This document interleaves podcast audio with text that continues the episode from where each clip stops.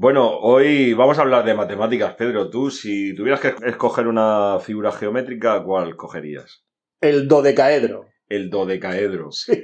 Bueno, pues a la directora de la que vamos a hablar en el capítulo de hoy le gustan más los triángulos. Así que. Uh. Así que no ha habido suerte. Hoy toca hablar de triángulos. Vaya, vaya. Efectivamente, hoy hablaremos de Jane Campion, de de esta directora de cine exquisita y, vamos, súper sensible que, que nos encanta.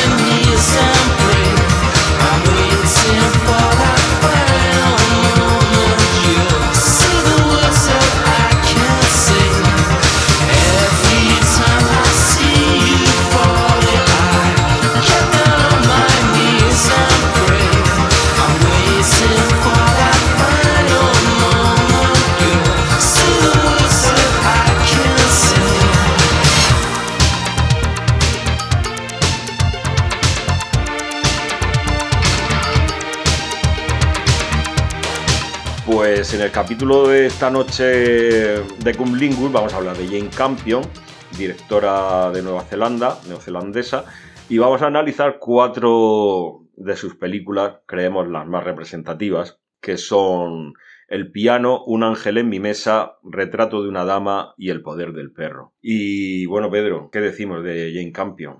Bueno, para mí es una directora fundamental dentro de la historia del cine tiene siempre una complejidad psicológica muy particular esta directora. Sus personajes siempre están un poco entre la realidad, la imaginación, viven en mundos internos muy propios, a veces muy oníricos, y muchas veces esa confrontación con la realidad, con lo material, suele llevar a, a la tragedia, ¿no?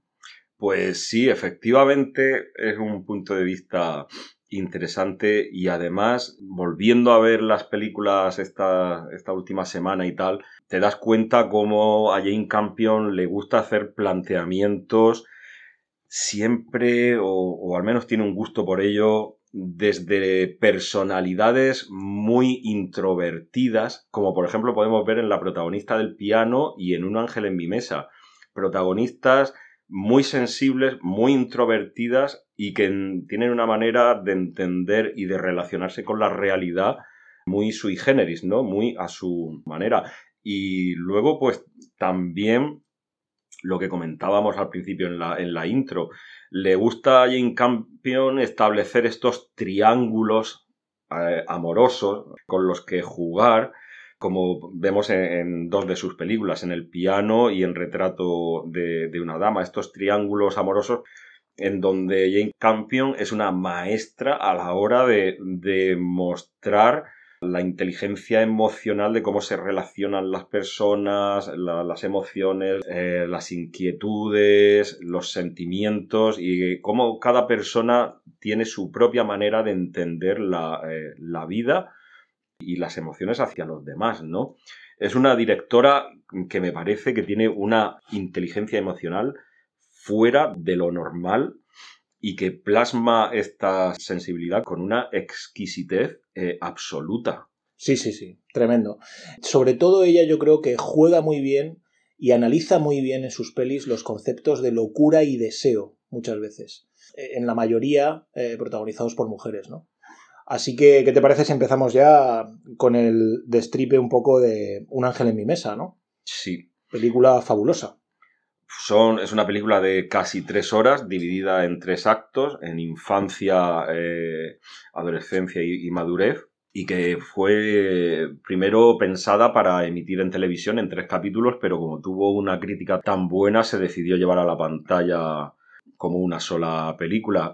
A mi parecer, eh, es, una película que me enganchó de principio a fin. Es un retrato intimista de la vida de la escritora Janet Frame y que está narrada a un ritmo, con una, con esta sensibilidad, con este planteamiento tan inteligente que hace Jane Campion, que la historia te atrapa y te hace un poco menos que partícipe un poco de las emociones de la, de la protagonista, porque a veces está sufriendo ella y, tú, estás ahí también sufriendo de, de, de verla que no sabe mm. resolver las, eh, las situaciones, ¿no? De hecho, incluso hubo una época en la vida de, esta escritora, de Janet, eh, de Janet Frame, que fue internada en un sanatorio mental porque le diagnosticaron esquizofrenia y luego posteriormente resulta que es que esta mujer era muy rara, no tenía esquizofrenia. Sí, sí, sí, sí. Esto es lo que comentábamos antes de este juego que ella hace, este análisis profundo sobre los conceptos, en este caso de locura, ¿no? Efectivamente es una, es una peli basada en la, en la autobiografía novelada de Janet Frame, que se divide a su vez en tres tomos. Si te parece, podemos, podemos empezar con el primer tomo, ¿no? Que, que ella lo divide efectivamente en el primer acto de la película, como tú muy bien has indicado, y se llama La Tierra del Es, ¿no? Traducida literalmente. Que ella juega aquí con la palabra island en inglés, que se escribe Island, y claro, la escritora llamó a esta parte de su autobiografía de Island. Es decir, la tierra. Es un juego de palabras, ¿no? Exacto, la tierra del es, jugando también, o la tierra del ser, jugando con este concepto de aislamiento que tiene geográficamente una isla, y de este estar encerrada o ensimismada a veces en su propio universo interior, ¿no? Sí, porque además a lo largo de la película llega un momento en el que ella emigra. Sí, ella está en Nueva Zelanda. En Nueva Zelanda y emigra a, Inglaterra. Sí, ella va a Inglaterra porque gana el premio. Em, luego también pasa una época en Ibiza, ¿no? Y bueno, también pasa por Francia, por París, sí, y luego ya vuelve, ¿no? E, esta primera parte, yo tengo que decir que a mí no, no me suelen gustar ni los biopics, ni cuando las películas las protagonizan niños, ¿no? O niñas. Eh, pero este caso es un, es un caso completamente sublime, ¿no? Eh, me encanta, eh, sobre todo esta primera parte, cómo analiza esta perspectiva de la personalidad de la niña, tan intimista, ¿no? Como tú muy bien has dicho antes, ¿no? Tan sensible. Sabe, sabe rodar a niños como niñas. Sí, exacto. Y si, y si tampoco les, les da ese barniz excesivamente romanticón o lacrimógeno, ¿no? Que muchas veces tienen y por eso a mí no me interesan mucho. Ahí está, sin caer en la ñoñería, pero, pero, manteniendo la inocencia, o sea, haciéndonos ver la inocencia con la que miran eh, los niños el, mundo, ¿no? La, realidad. Exacto. Y esto es lo que te enamora de, la manera que tiene esta directora de, contarnos las historias. A mí Jane Campion, eh, lo, lo, pensaba el otro día, me chifla cuando, cuando no me quiere contar nada. O sea, cuando no me quiere contar una historia, sino que lo que está haciendo es plasmarnos la realidad. Y tú estás como observador viendo la realidad. Y creo que esto se ve sobre todo en dos películas que son esta, eh, Un ángel en mi mesa, y el, y el piano. Sí, ¿Vale? E, es curioso como ella efectivamente es muy naturalista y realista a la hora de rodar, pero como penetra tanto en la psique de sus personajes, eh, ella también tiene este componente onírico, ¿no? Eh, psicológico, ensoñador, y esto se ve muy claramente en la infancia de, esta niña, que, que, a veces da la sensación en escenas que efectivamente te está retratando una niña y otras que es una niña como adulta, ¿no? Sí, que ya tiene una, una visión un poco más allá, ¿no? De, del concepto que puede tener un niño de, determinadas cuestiones. Exacto, sí. Y además, esto ya luego se va viendo a lo largo de, los siguientes actos, cómo Jane Campion le encantan estas personalidades introvertidas, eh, cerradas, difíciles, y cómo les saca todo el partido a, a, estas, a estos caracteres, ¿no? Sí. Aquí en la película hay un quiebre ¿no? narrativo, que es la muerte de la hermana, que se ahoga. Sí, es, y además es un tema muy presente a lo largo de toda la película, porque no solamente muere esta hermana, sino que luego muere exacto. otra hermana Misma situación, también ahogada. exacto, efectivamente. Y lo cual, además, es que te, la película te, choca, te deja como hecho polvo. Sí. Como... Ella, ella rueda magistralmente. Mm, y además la muerte de imprevisto. Sí, exacto, exacto, eso es. Ella rueda magistralmente estas muertes imprevistas por ahogamiento. ahogamiento además. Y te muestra permanentemente el ahogamiento existencial de ella, ¿no? De la protagonista que tiene, ¿no? Entonces esto es fascinante como ella lo hace, ¿no? Es que... Eh, Porque estás viendo a una, a, una niña que luego en la segunda parte, que pasamos a comentar de un ángel en mi mesa, el segundo acto, ya es adulta, va a la universidad y está permanentemente ahogada en esta diferencia, ¿no? Con respecto al mundo que la rodea.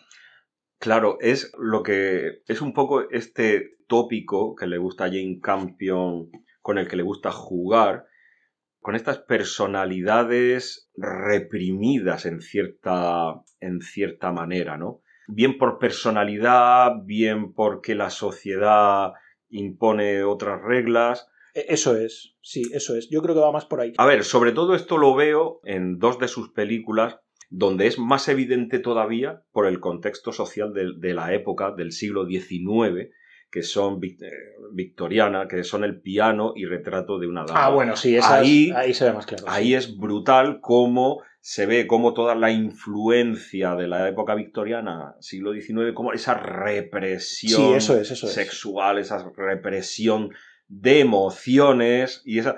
Y esto es un tema que a Jane Campion le, encanta eh, pues explotar y hacer uso de, de él y mostrarlo con una, como estamos diciendo, con una inteligencia vamos, y con un arte eh, fascinante, ¿no? Sí, sí, sí, sí. Efectivamente. También, aparte de esta represión que muestra socialmente hacia sus protagonistas, también muestra a las protagonistas con una hipersensibilidad fuera de lo normal, ¿no? Esto que se llama ahora hiperestesia, ¿no? Uh, gente hiperestésica que tiene hipersensibilidad en general, ¿no? Se recoge en un extracto del, libro, de la autobiografía novelada de, Janet Frame, en el capítulo precisamente de La Tierra es, que acabamos de comentar, son como pequeños textos que hacen una función como de diario y es muy interesante. En el número 26, que se llama Nieve Primaveral Temprana, dice Janet Frame, disfruté con los estudios alentada por la insistencia de la señorita Farney, que no solo hablaba de las matemáticas, sino que también existía la poesía, esta afirmación fue un reto para mí, por el deseo de ser yo misma y desgajarme de las personalidades dominantes que me rodeaban. Me había acostumbrado a reparar en sitios que los demás no se fijaban, a alejarme deliberadamente del criterio general. Y esto, yo creo que es importante en esta, en esta obra, ¿no? En El ángel en mi mesa, de Janet Frame, que el, personaje está siempre como alejado de lo normativo, ¿no? de lo reglado, de lo socialmente impuesto. Ella no se siente cómoda en eso. Sí, sí. Ella, de hecho, hay una parte de la película en la que, conforme ella va también ganando en madurez, cuando llega a la isla, no sé si era Mallorca o Ibiza, a ella se le ve más feliz y más, y más contenta porque es como que se siente más a gusto entre personas más llanas y más más sencillas, entre gente de más campechana. Se ve un poco el retrato de una España todavía muy poco, muy poco avanzada, ¿no? Y ella viene de, de una sociedad, pues bueno, tecnológicamente más, más avanzada que, Sí, bueno, el pueblo en el que ella vive no, no está tampoco muy avanzado, pero es verdad que ella... Es después de la Segunda Guerra Mundial. Exacto, ella antes de España sí que pasa por París y por Londres. Ahí está, ella viene de sociedades más avanzadas, más modernas y aterriza en España, en una isla que es todavía muy rural y se siente a gusto. Se siente integrada con los paisanos allí de... con los isleños, ¿no? Entonces, bueno, es como haciendo ver que estas personalidades tan sensibles y se encuentran cómodas entre lo sencillo, así, de, así de simple. En esta segunda parte también se muestra quizás el periodo más complicado ¿no? de su vida, que es el internamiento en el hospital por esquizofrenia, y cómo, mm, de una manera casi rayando un poco la escuela antipsiquiátrica, ¿no? Aquí Jane Campion hace una crítica bastante velada sobre el tratamiento que se le daba a estas personalidades tan eh, sensibles, hipersensibles, específicas. Y claro, se las catalogaba en, bueno, si no puedes llevar una vida social normal, será que estás enferma mentalmente. Sí, y además es cruda la, la escena. eh, hay varios, hay un par de internamientos a lo largo de la película y en el primero de ellos, eh, bueno, es que le, le dan electroshock Sí, sí, sí. sí. y la dejan. Era lo que se hacía antes, sí. Exacto. Bueno, hasta el punto, ya no sabemos si será más ficticio o, una licencia de, de autor, No, no, es real, es real. Todo lo que es real. que le va- iban a practicar una lobotomía Sí, y sí, se sí. escapa de la lobotomía porque la premian, le dan un premio de literatura de unos cortos que ella había enviado y por eso se salva de que la lobotomicen en el primer psiquiátrico al que, al que va. Exacto. Esto también es una crítica clara social, ¿no? De ahora que puedes empezar a tener fama, te dejamos libre, ¿no? Sí, o, o como lo que es diferente, pues eh, automáticamente hay que erradicar el... Exacto. Hay dos visiones aquí interesantes, ¿no? Eh, está esta visión, efectivamente, y además estas dos visiones las, las protagoniza este profesor del que ella está enamorada, ¿no? Eh, que idealiza, que es este profesor de psicología. Su profesor de universidad. Exacto, el profesor este de psicología, que eh, el tipo este da las dos versiones, digamos, canónicas de la época, y que yo creo que todavía se siguen dando hoy, que es, ante la diferencia de estado emocional, hay que encerrar, hay que medicalizar y hay que operar. Esto, esto nos recuerda a algún sí. episodio, ¿no? Hemos, hemos hecho ya. Éter etílico. Exacto, exacto. Aquí Lorenz de tiene, tiene algo que decir, ¿no? Sí, y al mismo tiempo romantizar la locura.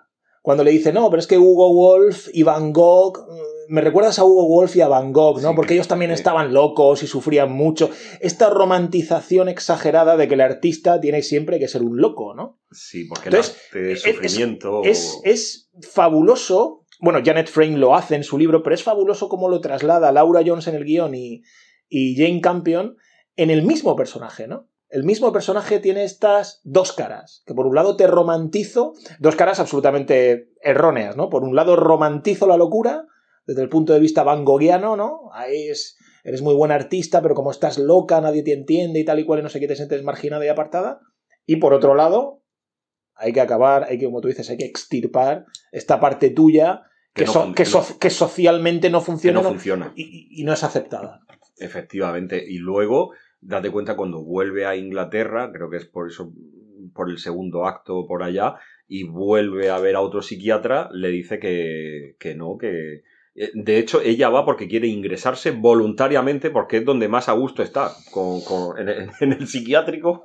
Claro, porque ella, ella llega a un punto en el que efectivamente no, no se siente cómoda en ningún lado y por lo menos en el psiquiátrico, pues digamos que Respetan su, Nadie la molesta su soledad. sí, ella es, su- trata- ella es tratada como un número, ¿no? Como una interna, interna más y na- nadie la molesta, digamos, con preguntas impertinentes o con, Sí. digamos, comportamientos sociales aceptables a los que tiene que, a los que tiene que someterse, ¿no? Sí, y además es curioso cómo la protagonista, Janet Frame, date cuenta que en ningún momento de la película ella se queja de su... Sea, acepta con mucho estoicismo su condición y los avatares que le van sucediendo de, de- la vida, ¿no? No- ella no se queja, no, mal- no maldice a nadie, no echa las culpas eh, a sus padres, ¿no? Que es un recurso tan... Sí, sí, sí. No hay, no hay en ningún momento, en, en las novelas también se ve esto, ¿eh? no hay en ningún momento ningún facilismo de autocompasión.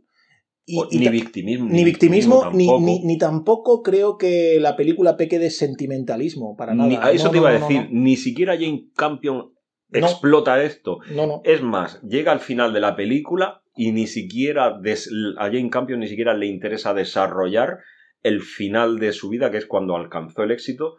Eh, la película termina eh, con una escena de ella escribiendo en una roulotte pequeña, en un, pues eso, en una roulotte chiquitita, escribiendo con su máquina de escribir. No le interesa desarrollar ni la, la parte de la fama ni del reconocimiento, solamente una pequeña escena cuando su editor inglés la invita a una cena y le dice, no, no, la próxima vez tienes que venir en Rolls Royce. Tal, Sí. Te presento a Mr...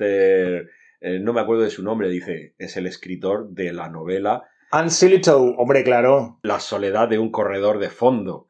Otra grandísima película. Sí. Y, Novelón y peliculón. y entonces ahí, eh, bueno, ahí es el- lo único que nos da pues, a entender Jane Campion que, que, que ya ella está alcanzando la, la- la fama porque va a sacar un bestseller, la siguiente novela. Efectivamente. ¿Qué te parece el último acto, el acto tercero, el, el mensajero de la ciudad espejo? Bajo mi punto de vista decae un poco la narrativa en el, en el tercer acto. No sé cómo lo ves tú.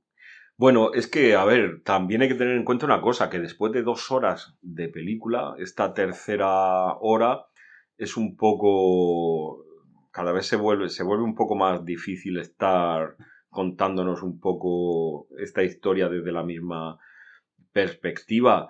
Me pareció la más plana, por decirlo de alguna Sí, manera, sí, la, la yo- más yo- plana. Yo creo que sí, sí, sí, sí. Ya empieza con esta relación de amorío con este tal Bernard y... La más previsible, la más... Sí, sí. Efectivamente, lo más interesante es como que sucede duran- durante las Los dos horas. primeros actos me parecen Sí. una verdadera obra maestra, ¿eh? Lo que pasa es que yo reconozco que me quedé tan enganchado los dos primeros actos que, que ya el tercero es que por inercia casi que, que me dejó llevar. Sí, sí, no, Eh, o sea, no, no, no Para veo- nada el tercero se me hizo ni pesado. No, no, ni- no, no, además, no, no, no, no, no veo que estropee la película, pero sí veo un bajón narrativo, yo creo, porque ya entra un poco en lugares comunes. ¿no? Sí, como que Eh, ya se ha quedado sin los recursos que ha explotado durante las dos horas anteriores. Lo que, lo que pasa es que en las novelas es igual, claro. e- e- Ella ya, en esa época más de madurez, ya treintañera, ella empieza a tener sus escarceos, ¿no? Que, que son tardíos. Ella lo dice en la Mm. novela y veladamente se nota cuando ella está viendo a los demás besarse o tal, que ella tiene un acercamiento o un comienzo del amor y del sexo tardío ya. Sí, con el americano este en la isla. Sí, con el Bernard en Ibiza, ¿no? Sí, que él sí, era sí, profesor sí. de historia, luego se volvía, Sí. al acabar el verano, se volvía a Estados Sí. Unidos. Entonces, claro, estas narrativas ya más prototípicas de amor, desamor, soledad, etcétera, bueno, están más vistas, ¿no? Entonces queda un poco más, efectivamente, como tú dices, un poco más plana, ¿no? La tercera parte. Sí, sí, pero en cualquier caso me parece una película de, pues de una sensibilidad extrema y bueno, y las interpretaciones de las tres actrices que interpretan a las tres Janet Frey al- me- Fabulosas. Me, parecen brutales, eh, increíbles. Sí, sí, impresionantes. Bueno, acabamos este primer análisis de mm, la película Un ángel en mi mesa con otro extracto de las novelas autobiográficas, en este caso de la segunda parte de Un ángel en mi mesa, que es la segunda novela autobiográfica que escribió, en el capítulo 19, titulado Al norte, dice lo siguiente. Mi sensibilidad acerca de cuál podía ser mi sitio y de las opiniones oficiales que se hacían respecto a mí era extrema, y mi seguridad era socavada día a día por las preguntas curiosas de los niños.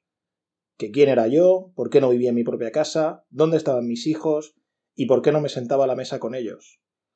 Las experiencias del hospital, donde un día me llevaron a la mesa arrastrándome del pelo a pesar de que me daba miedo comer en aquella sala enorme y abarrotada, esperando órdenes para hacer cualquier movimiento y sintiendo la tensión cuando se recogían los cusillos, me hicieron comer sola a partir de entonces.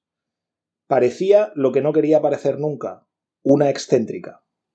Es lo que es lo que estamos comentando, ¿no? Cómo la realidad supera la sensibilidad de esta persona que no sabe muy bien cómo es una inadaptada, Sí, exactamente. pero con una imaginación y un mundo interior increíble capaz de crear obras de una belleza Claro. eh, fascinante. Claro, porque ella encuentra el refugio en la poesía.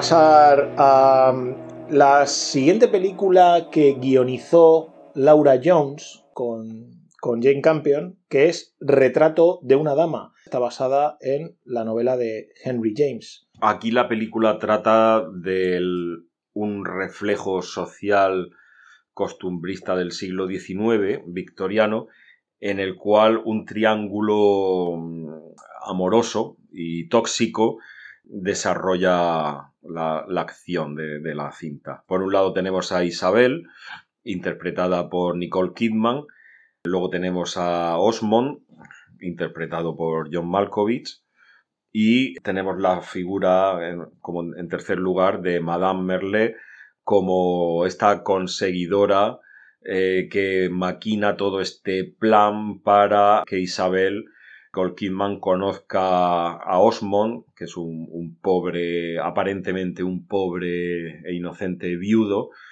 y bueno, pues eh, gire eh, la trama de, de la película en base a estos tres personajes. Madame Merle interpretada de una manera absolutamente alucinante por la grandísima Bárbara Hershey, que quizás merecería algún episodio.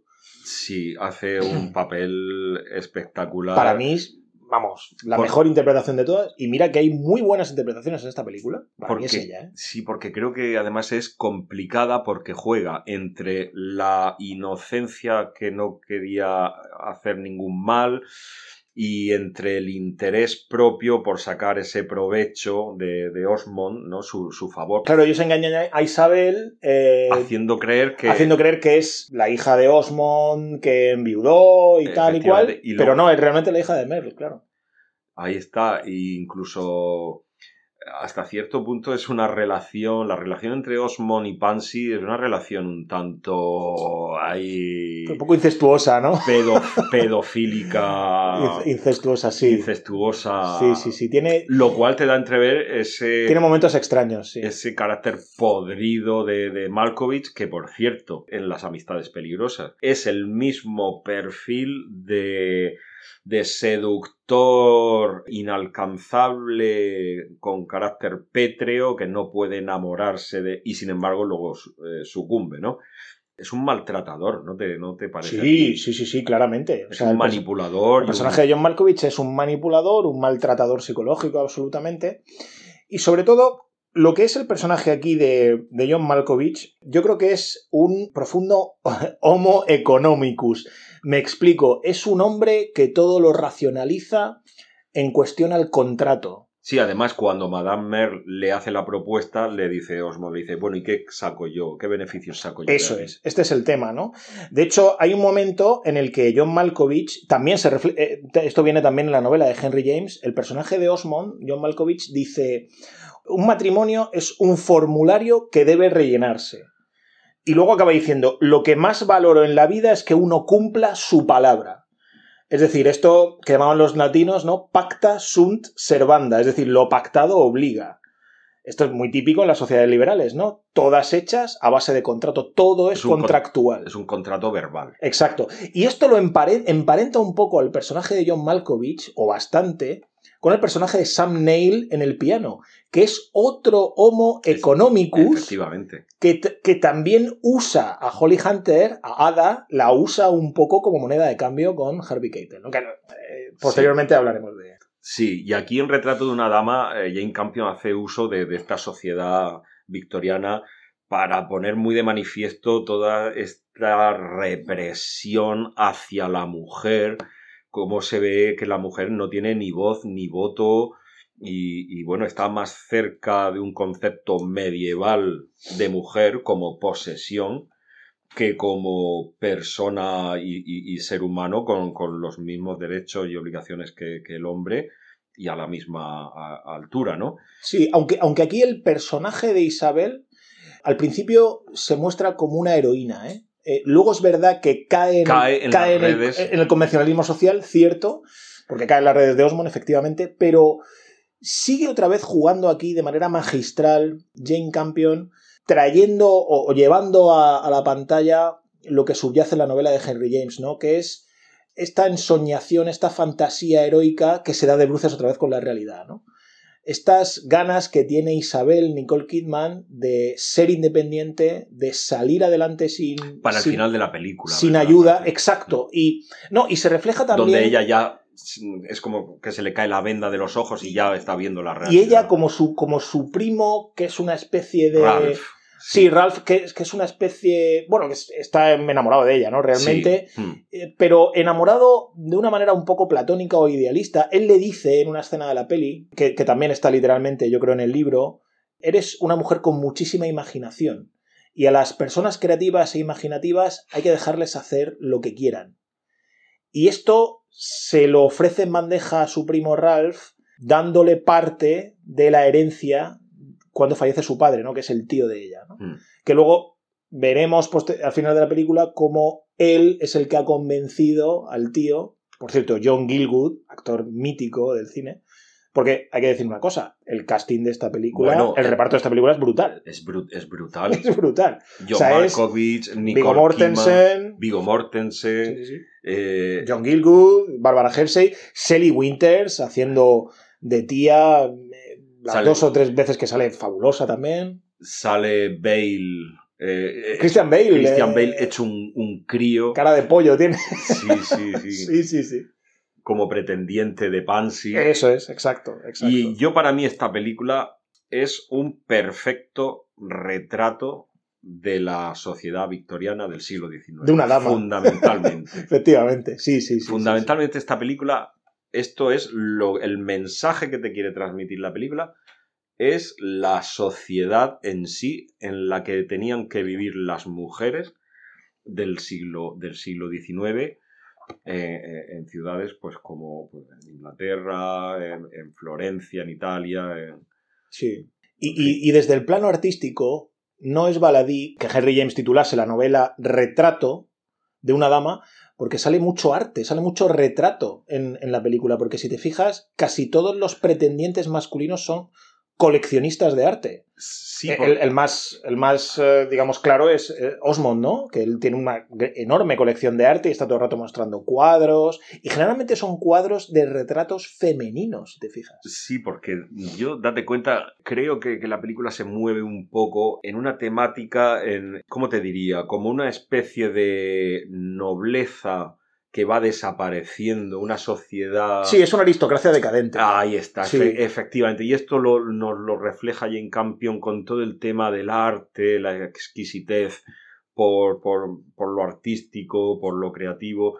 Y lo hila muy bien ahí. Es, Sí. es que, es que Jane Campion, esta es, esta es una película muy, con un planteamiento muy, muy inteligente. Sí, yo, yo creo que aquí tiene mucho que ver la guionista Laura Jones, una guionista así bastante desconocida, pero que tanto en la película anterior, Un ángel en mi mesa, como en esta, hace un guion muy preciso sobre la Sí. novela de James y pilla muy bien estos conceptos que quizás leyendo a James no logras del todo a lo mejor pillarlos así de claros, ¿no?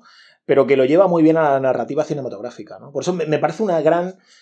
Bueno, hablaremos luego del final, a lo mejor otra vez, como igual que hablamos de Un ángel en mi mesa, el tercer acto es un poco más flojo, podemos hablar luego de los 10 últimos minutos de la película, pero hasta esos 10 últimos minutos me parece que es una grandísima adaptación literaria al cine. Además, si te das cuenta, eh, son todo se juega con arquetipos, ¿no? Por ejemplo, Osmond, ¿qué, qué, qué mérito tiene Osmond?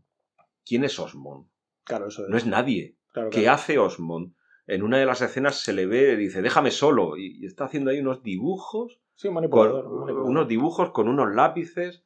Es decir, es un vividor, es un diletante, Es un diletante, efectivamente. es un sí, sí. caradura y un sinvergüenza, que lo único que eh, aprovecha es su posición, eh, aparente posición, porque en verdad no es nadie, para, bueno, sacar el- todo el provecho posible de esta Isabel que ha heredado una fortuna de su, de su tío, en este caso. Entonces, lo cual lo convierte en un ser más despreciable todavía a, a John Malkovich, que, que, bueno, borda ahí su papel de, de, de- de, pues eso, de, persona despreciable, carente Sí. de todo moral, ética. Mm. Realmente la- las escenas rodadas entre ellos dos, entre Kidman y Malkovich, eh, son bastante precisas. ¿eh?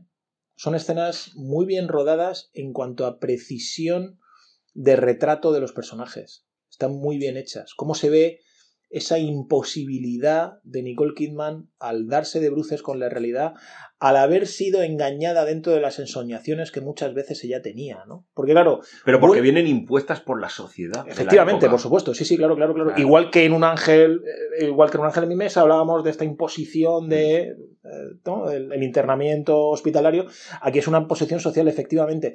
Pero ¿cómo muestra aquí Jane Campion esta ambivalencia de la fantasía, lo imaginario de Nicole Kidman con la, con la realidad de la que nunca realmente puedes escapar, ¿no? O sea, más allá del, periodo social en el que se viva, en el cine de Jane Campion hay una profunda imposibilidad de escape ante la realidad brutal que te va a caer. Aunque hay veces que se ve ese cierto toque onírico, ese cierto toque eh, psicológico, esa cierta rebeldía imaginativa, ¿no?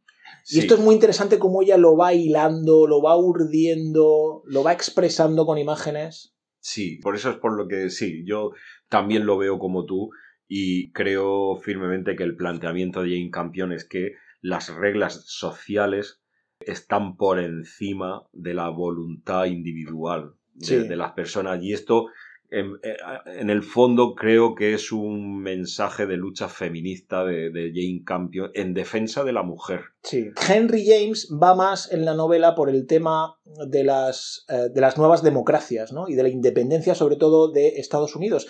Eh, él, está retratando una época de post-guerra de secesión en la que ya Estados Unidos se va a convertir en, digamos, el imperio mundial, ¿no?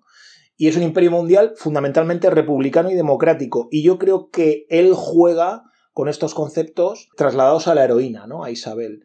Y Jane Campion le, les da un poco la vuelta. Le da otro enfoque. No, no lo politiza mm, tanto y le da el enfoque más feminista, efectivamente. Sí. Y lo hace muy inteligentemente y con mucho estilo y, sí, sí, sí. Y, cómo es importante, insisto, el concepto de la imaginación, ¿no? Para, para Jane Campion. Un poco también para la novela de James. Pero sobre todo es que muchas veces Jane Campion parece decirte con sus películas que sin imaginación no merece la pena vivir, ¿no? Sí, quizás son personajes que, que necesitan de esta ensoñación para pensar que, que puede haber un futuro mejor. Sí, Sí, sí, sí. Y aquí ella juega muy bien también con las relaciones sociales y este concepto imaginativo de la imaginación, ¿no? Porque realmente cuando tú conoces a alguien, tienes que imaginarte cómo es esa persona, porque nunca. O sea, cuando te conoces, conoces a alguien de primeras, siempre eh, tienes una imaginación, ¿no? Luego cuando, te vas a tu casa, después de dos horas de charla o de lo que hayas, hayas estado haciendo, dices, a ver, esta persona es así, esa. Entonces puedes tender a la mitificación, la idealización, ¿no? Ya sabes, que la mente funciona anticipando. Exacto, eso es, eso es, exactamente. Y ella juega con, esa, con esta anticipación de, mm. Isabel, ¿no? De, la protagonista aquí, ¿no? Cómo ella cae en las redes precisamente de, de Osmond, porque ella está siempre anticipando, ella está siempre jugando con la imaginación. Entonces aquí llega un punto en el que dice, este es mi hombre, pero, se, convence. Pero no, no, lo es. Y se convence también porque Madame Merle está ahí como Celestina, ¿no? Como casamentera. Claro. Está ahí urdiendo, mm. bajo, tras, tras, las bambalinas, urdiendo sutilmente que se junte con Osmond, ¿no? Efectivamente. Una, una buena película, interesante y, y, muy con un guion muy, muy redondo. Sí, muy redondo. realmente una verdadera maravilla.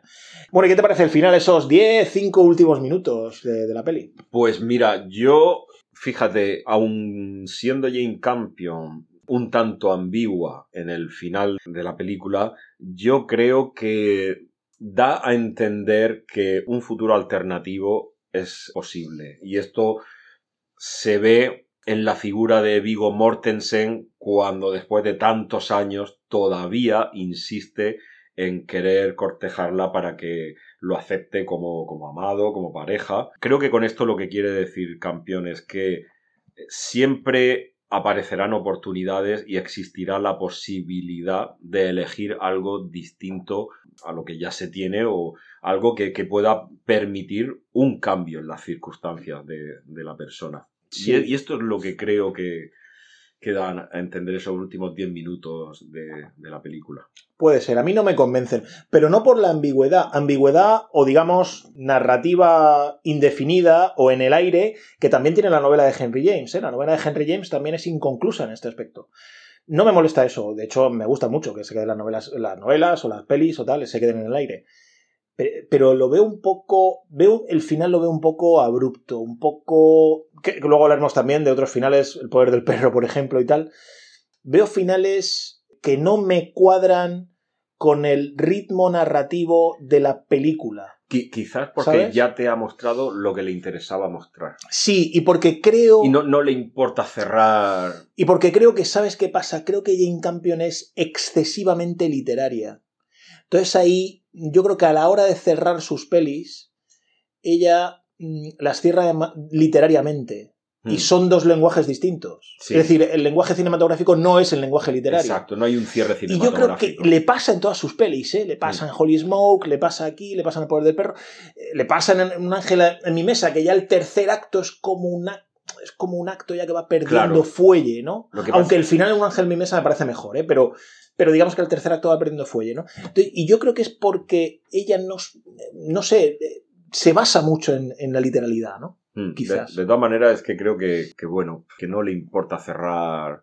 No, no, no, a ella no, la ambigüedad no. Eh, de hecho, ella, ella usa, mucho la ambigüedad. Hemos hablado de que sus conceptos fundamentales son el deseo, que el deseo aquí vuelve a estar, el deseo interno eh, que tiene Nicole Kidman y Isabel sobre estos hombres, que hay una escena en, la que se está montando básicamente ahí con ellos tres a la vez, que están soñando con ellos tres a la vez, ¿no? En la cama. Sí. Eh, ella juega mucho con el deseo, juega mucho con la locura también. Hay momentos en los que Nicole Kidman le dice a John Malkovich, ¿quieres que parezca una loca, no? Es decir, cómo vuelve a jugar también. Y ella también juega mucho con la ambigüedad. y me parece muy interesante también que juegue con eso pero creo que no termina de darle esa guinda final a sus pelis precisamente por ese tratamiento tan literal, que en un libro tú lees el final de Henry James o, el, final, o el final del Poder del Perro de Thomas Savage, que luego hablaremos, y son finales cadenciosos en los que el último párrafo tiene una importancia tremenda, pero claro, literariamente es distinto, no, no puedes poner de repente una imagen abrupta de... Ah, ¿Cómo? ¿Qué ha pasado aquí? No porque sea ambigua o porque no tenga final, sino porque que de repente Nicole Kidman no pueda entrar en la casa, se quede fuera y tenga que ir a ver a Vigo Mortensen y nos quedemos ahí. ¿Qué pasará? Sí, pero el, problema para mí no es ese, no es el que pasará. Es que, de es que en cuanto muere el primo, ahí hay 5 o 7 minutos de un ritmo narrativo que no pega con el anterior, ¿sabes? Me, mm. parece a mí, ¿eh? por lo menos. Bueno. Eh, pero vamos, es una única pega en una película maravillosa y muy recomendable. Creo que después de haber visto toda la película, yo, a mi parecer, es que no me paro a pensar ese, ese final.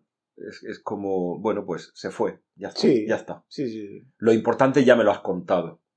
Pero, pero bueno, pues eh, forma, lo que quiero decir es que al final forma parte del estilo de, de ella. Sí, sí, sí. Pues con el análisis de estas dos primeras películas de Jane Campion despedimos este primer episodio dedicado a esta estupenda directora.